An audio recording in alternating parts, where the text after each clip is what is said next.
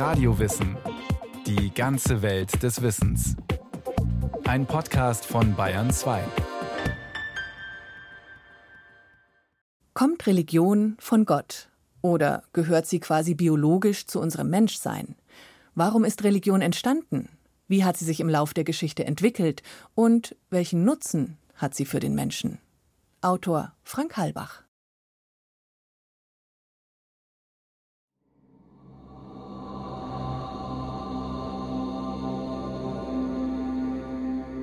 Im Anfang schuf Gott Himmel und Erde.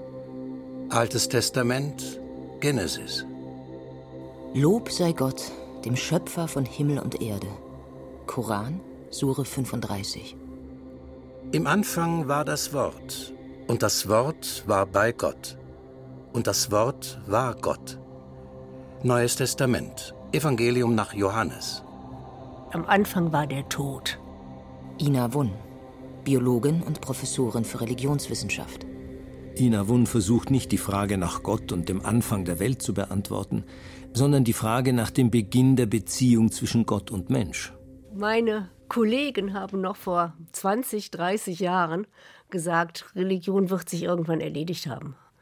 Religion ist ein so wirklichkeitsfremdes Konzept und gerät so sehr in Konflikt mit wissenschaftlichen Erkenntnissen, dass sie auf die Dauer nicht mehr haltbar ist. Aber offensichtlich war das eine komplette Fehleinschätzung, denn Religion ist heutzutage so auf dem Vormarsch wie nie zuvor.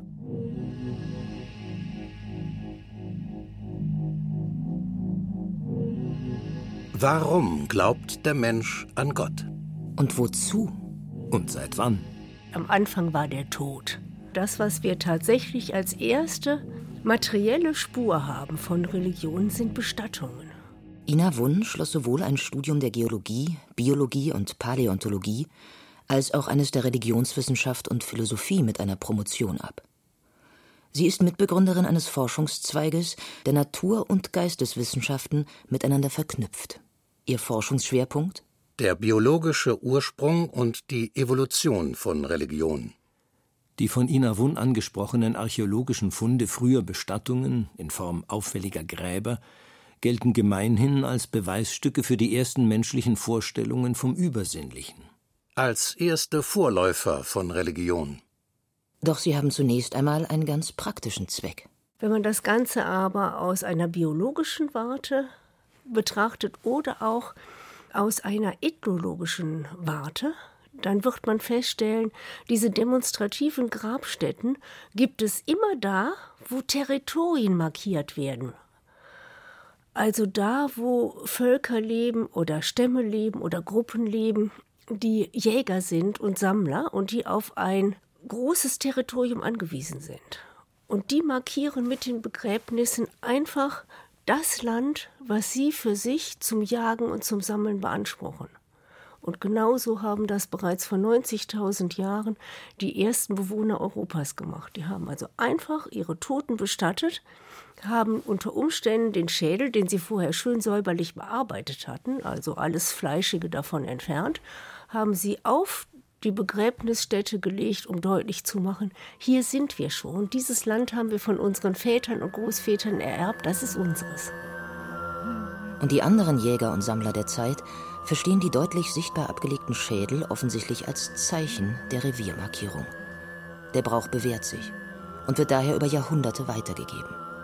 Die Wirksamkeit der Grabstätten als Grenzmarkierung wiederum wird erklärt mit der Macht der Ahnen. Die Verstorbenen halten Wache für ihre Nachkommen. Ihre Kräfte bestehen weiter. Die existenzielle Angst um das Überleben und die Sicherung der Territorialansprüche führen schließlich zu den ersten als Schutz angesehenen Bildern und figürlichen Darstellungen. Eine ihrer entscheidenden Funktionen möglichen Eindringlingen drohen. Eine ganz effektive Drohung ist die Vergewaltigungsdrohung. Und deswegen finden wir im frühesten Kunstschaffen des Menschen genau diese Hinweise, was eben einem Eindringling in fremdes Territorium droht, nämlich letztlich eine Vergewaltigung. In den berühmten Bilderhöhlen in Frankreich zum Beispiel finden wir daher an den Wänden gemalt ganz häufig irrigierte Falli, aber auch ganz deutlich diese Vulvenzeichnungen. Und das Ganze, damit das auch nun wirklich bedrohlich wirkt, ist dann garniert durch Bilder von wilden Tieren. Die frühesten Ergebnisse menschlichen Kunstschaffens. Drohgesten. Nicht nur. Die erfolgreichsten Abbildungen kombinieren Drohung und Beschwichtigung. In Form üppiger Frauen. Die konnten nämlich Bedrohliches mit Beschwichtigendem wunderbar kombinieren. Bedrohlich eben durch wirklich obszöne Darstellungen des weiblichen Genitalbereichs als Vergewaltigungsdrohung, aber als Gegensatz denn das beschwichtigende Vorzeigen von riesengroßen Brüsten. Die Verhaltensforschung ist da intensiv darauf eingegangen, wie beschwichtigend eben sogenanntes Brustweisen ist. Und diese Frauenfigur hat man zusammengefügt mit Bestattung. Daraus hat sich dann letztlich so etwas wie eine Muttergottheit entwickelt. Die etwa 30.000 Jahre alte Venus von Willendorf ist wohl die bekannteste derartige Figur. Man hat bisher beinahe 200 solcher um die 15 Zentimeter großer, sogenannter Venusfigurinen ähnlichen Alters ausgegraben. Nördlich der Pyrenäen, im südlichen Mittel- und Osteuropa und in Italien. Oder am Fuße der Schwäbischen Alb, die Venus von Hohlefels.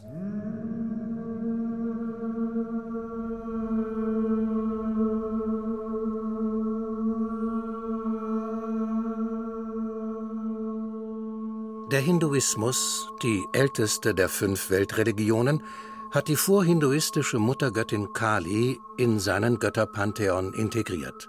Nackt, schwarz, vielarmig, mit herausgestreckter Zunge, einer Halskette aus Schädeln und einem Rock aus abgetrennten Armen verkörpert sie den Archetypus der schützenden und zugleich bedrohlichen Muttergöttin. Mit Shiva, dem bereits vor über 5000 Jahren in der bronzezeitlichen Induskultur gehuldigt wurde, hat sich der Hinduismus eine weitere vorhinduistische, jedoch männliche Göttergestalt einverleibt. Die Verehrung Shivas kennt ein dominantes Symbol, das alles überragt, der Shiva Lingam. Der Phallus, der im Hinduismus als Repräsentation von Shivas männlicher Schöpferkraft interpretiert wird. Der Phallus, der seinerseits ergänzt wird um sein komplementäres Gegenstück, die Yoni. Die weiblichen Genitalien. Die steinzeitlichen Symbole Phallus und Vulva werden im Hinduismus bis heute verehrt. Und mit Kali auch die Muttergöttin, die zum Sinnbild wurde für den immerwährenden Kreislauf des Lebens. Geburt, Wachstum, Reife, Tod und Wiedergeburt. Und Shiva opfert man als dem Herrn der Tiere. Auch das eine der ersten belegbaren gottähnlichen Ideen der Menschheit, wie bildliche Darstellungen altsteinzeitlicher Jäger nahelegen. Der Beschützer der Tierwelt, der die Macht hat, über Wohl und Wehe der Jäger zu entscheiden. Shiva, der Tier- und Jagdgott, der in unserem Kulturraum einst seine Entsprechung im Schamanengott Odin der Germanen gehabt hat. Eine Spur zu einer Art Urreligion? Zu spirituellen Spezialisten, die mit magischen Fähigkeiten als Vermittler zur Geisterwelt fungieren? Zur vielfältigen Geisterwelt und dem animistischen Glauben der Schamanen? Archäologische Funde, vor allem Grabstätten und Grabbeigaben, deuten auf solche Vorstellungen von einer Urreligion hin. 1980 veröffentlichte der US-amerikanische Anthropologe Michael Harner The Way of the Shaman, der Weg des Schamanen, und vertrat darin die These eines Core-Schamanismus, einer Art Basis-Schamanismus, einer Schnittmenge aller schamanischen Praktiken weltweit, die nahezu universellen Prinzipien gehorche. Eine weltweite universelle Urreligion, ein Glaubenssystem, das nicht auf Dogmen, sondern auf spirituellen Trance-Reisen fußt. Dem unmittelbaren Kontakt zu den Geistern der Ahnen, aber auch zu Tieren und Pflanzen. Der gesamten beseelten Welt. Inspiriert von Harners Thesen begann man, eine Art prähistorischen Schamanismus zu postulieren, anhand archäologischer Artefakte, die an auch heute noch von verschiedenen indigenen Völkern praktizierte Techniken und Rituale erinnern. Auch die von Ina Wun bereits erwähnten Höhlenmalereien könnten darauf hindeuten. Die Höhlen waren die heiligen Räume der Schamanen. In der Steinzeit versetzten sie sich hier in Trance und malten an die Wände, was sie in ihren Visionen gesehen hatten. Entsprechend ihrer Umwelt vor allem Tiere. Oder besser gesagt, Tiergeister. Die Höhlenwand eine dünne Membran zwischen dem Diesseits und der Welt der Geister. Schreiben der Prähistoriker Jean Claude und der Archäologe David Lewis Williams. Als Belege dieser Trance-Hypothese werden angeführt, die abgebildeten Tiere schweben. Nie haben sie einen Boden unter den Füßen. Sie stehen mit keiner Landschaft in Kontext. Dazu kommen lange, ungedeutete Zickzack-, Punkt- und Gittermuster. Typische Sinneseindrücke während der Trance. Diese seien bei allen Menschen mehr oder weniger gleich und das Resultat der Beschaffenheit unseres Nervensystems. Und können somit auch für die Menschen vor 30.000 Jahren vorausgesetzt werden, die dem modernen Menschen anatomisch vollkommen geglichen haben. Die Einteilung der Welt in eine diesseitige und eine jenseitige Welt ist der erste Ansatzpunkt für eine archaische Urreligion. Dieser duale Gegensatz wurde schließlich zur festen Überzeugung und zur Grundlage jeglichen mythischen Denkens. Kann man anhand des Schamanismus heutiger indigener Kulturen den ersten Glauben der Menschheit rekonstruieren? Eine im weitesten Sinne schamanische Kultur als Urreligion anzunehmen, mag einleuchten. Nachweisbar ist sie nicht. Belegt ist nur, am Anfang waren die Bestattungen und die Muttergöttin.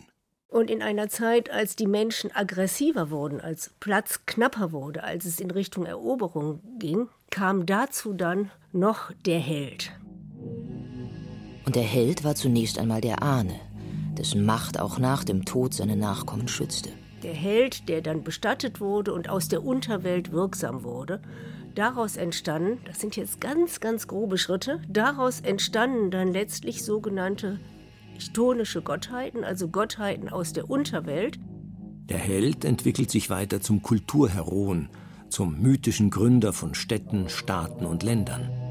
Oft ist er ein Halbgott, der Nachkomme von Göttern oder Unsterblichen und Menschen. Gilgamesch, Herakles, Achill, Wieland der Schmied, Aeneas, Jesus Christus. Der Held wird Teil der Antwort auf ein zutiefst menschliches Gefühl. Angst. Die Welt des Menschen ist bedroht. Und sie ist es von Anfang an. Angst muss immer wieder rationalisiert werden, sowohl in der Geschichte der Menschheit wie in der des Einzelnen. Das geschieht primär nicht durch Erfahrung, sondern durch Kunstgriffe wie Erklärungen für das Unerklärliche, Benennungen für das Unnennbare schreibt der Philosoph Hans Blumenberg über den Ursprung mythischer Texte. Sie sollen Weltangst in Weltvertrauen verwandeln. Glaube und Religion vermitteln Verhalten und Rituale, mit denen man sich die gut gesinnten jenseitigen Kräfte gewogen machen und die schlechten bannen kann. Ganz diesseitig war, dass der Held zunächst einmal nur der Ahne seiner Familie und Gemeinschaft war. Ein Problem. Ihn erwunden. Jedes Dorf, jede Stadt hat irgendwann solche Gottheiten, also eine beschützende, aber auch bedrohliche Muttergottheit, die mit dem Tod in Zusammenhang stand, und eine oder zwei vergöttlichte Helden. Und in dem Moment, als die ersten Stadtstaaten entstanden, ich nenne jetzt eine Zeitmarke, wir sind bei ungefähr 3000 vor Christus im Orient, und diese Stadtstaaten auf Eroberungszüge gingen, standen die vor dem großen Problem, was machen wir mit diesen unterschiedlichen Gottheiten aus den eroberten Orten und Städten. Und daraus entstand dann das sogenannte polytheistische Pantheon. Man fasste die also zusammen als eine Gruppe von Gottheiten und Göttern. Und das war dann eben die Geburtsstunde des Zeitalters des Polytheismus. Allerspätestens jetzt zeigt sich, dass die Entstehung und die Entwicklung von Religionen viel mit Macht und politischem Einfluss zu tun haben. Und zwar häufig so, dass politische Hierarchien und religiöse Hierarchien ineinander verschränkt sind.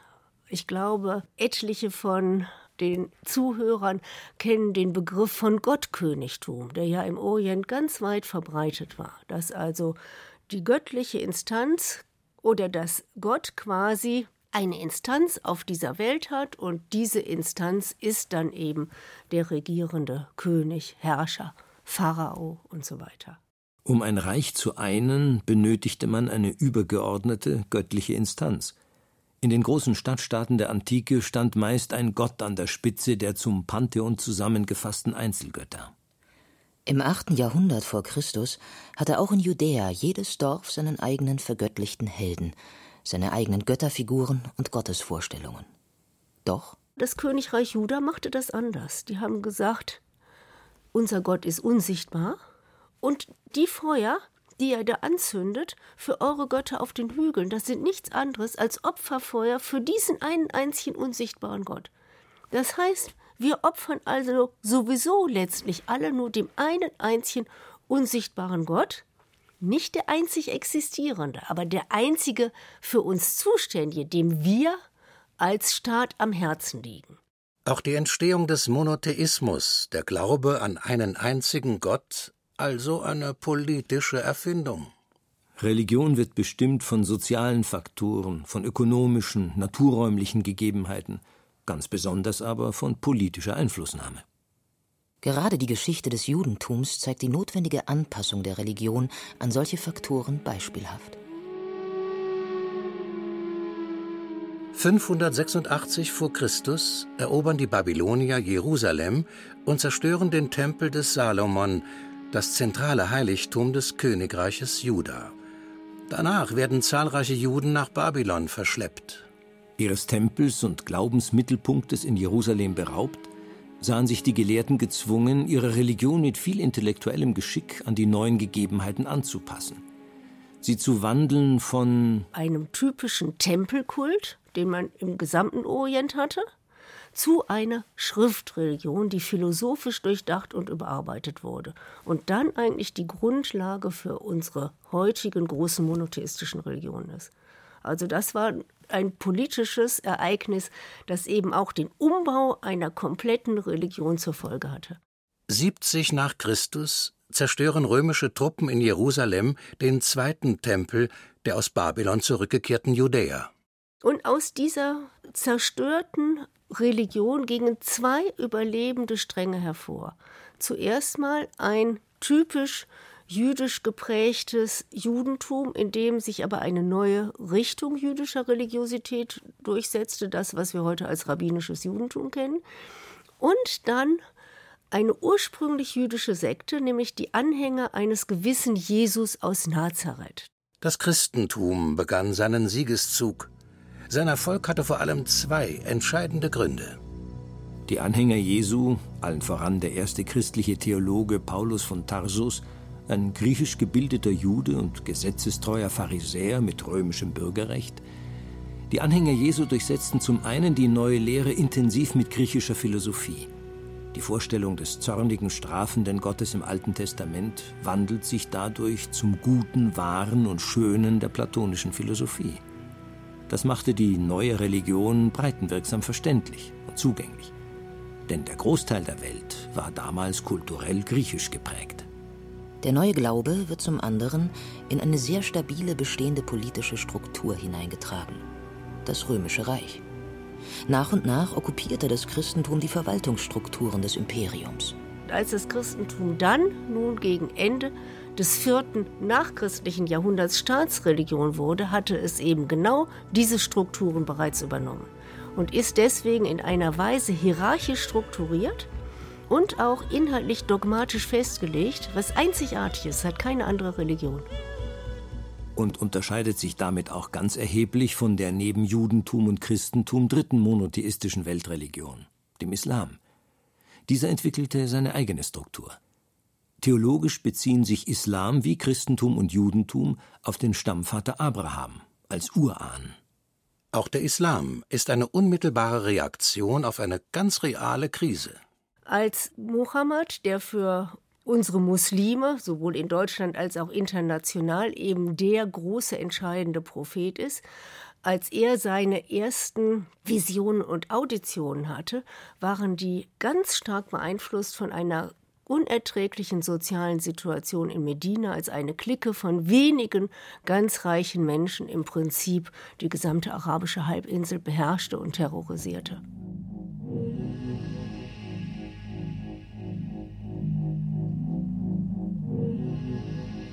In seinem Selbstverständnis sieht sich der Monotheismus natürlich als die höchste Evolutionsstufe der religiösen Entwicklung.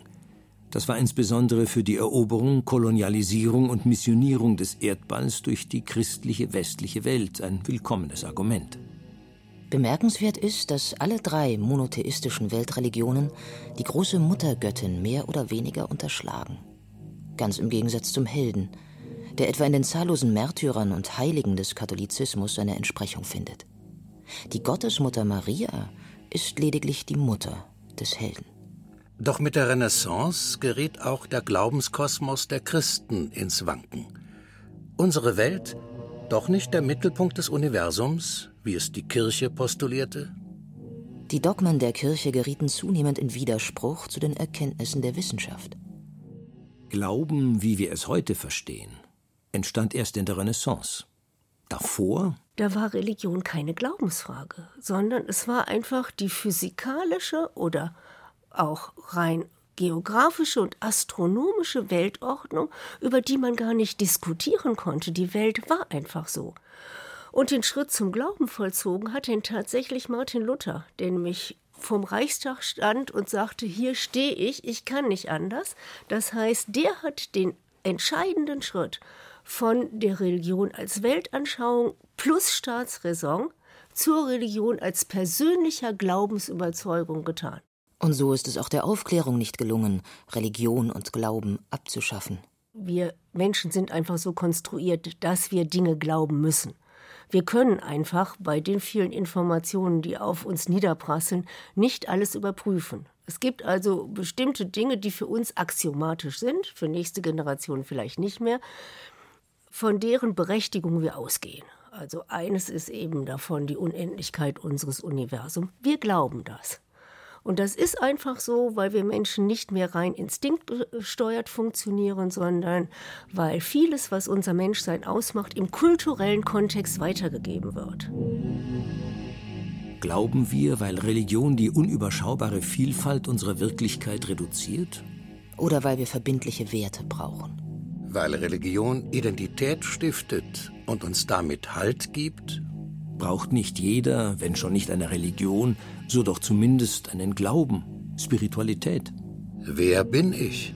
Woher komme ich? Wozu bin ich hier? Mit den Worten Buddhas. Es gibt eine Vollkommenheit tief inmitten alles Unzulänglichen. Es gibt eine Stille tief inmitten aller Ratlosigkeit. Es gibt ein Ziel tief inmitten aller weltlichen Sorgen und Nöte.